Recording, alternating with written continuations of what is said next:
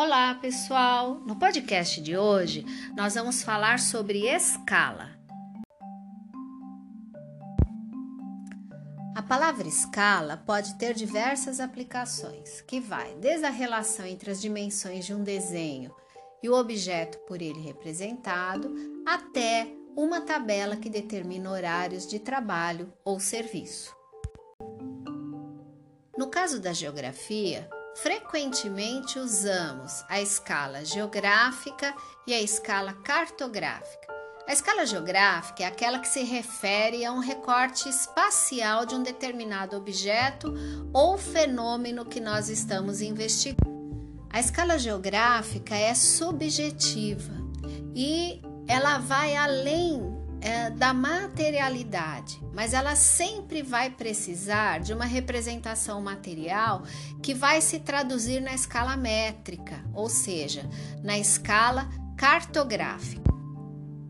Por exemplo, nós podemos analisar a evolução do coronavírus no Brasil, delimitarmos uma determinada área para entendermos quais são os impactos locais que esse vírus pode trazer em determinadas regiões. Ou seja, essa análise permite que a gente vá além daquele objeto que está sendo representado, além do mapa. Por meio dessa análise geográfica, eu posso entender uh, como as pessoas estão se organizando para é, manterem a quarentena nesse momento tão delicado. Então, como é que os bairros periféricos se organizam para isso e de que forma os bairros periféricos se relacionam com os bairros que oferecem melhor infraestrutura?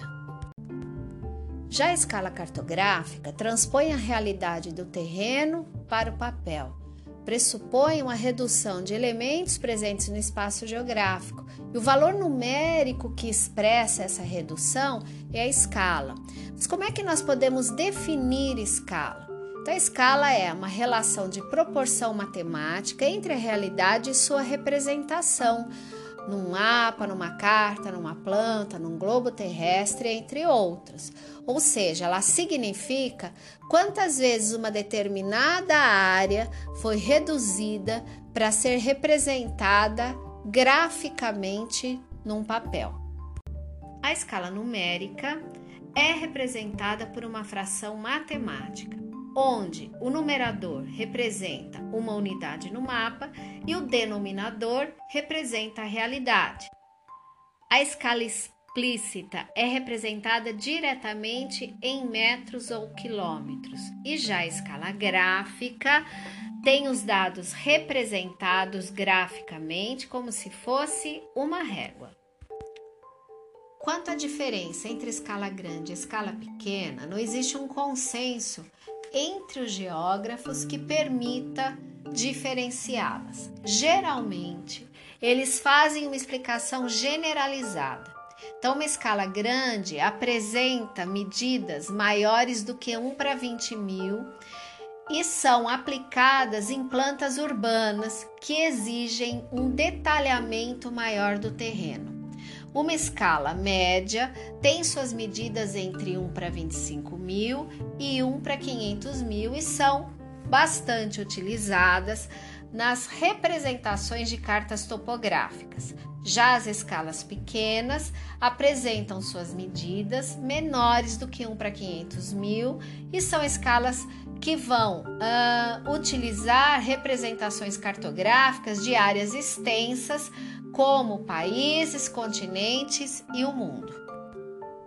Agora, uma dica importante: os mapas com escalas pequenas possuem maior denominador, ou seja, reduzem mais vezes o espaço real e têm um nível de detalhamento menor. Então, quanto maior o denominador, menor o nível de detalhamento e maior a área representada. Os mapas com escalas grandes possuem denominadores menores, têm um nível de detalhamento maior, mas abrangem uma área menor. Então, quanto menor o denominador, maior o nível de detalhamento e menor a área representada.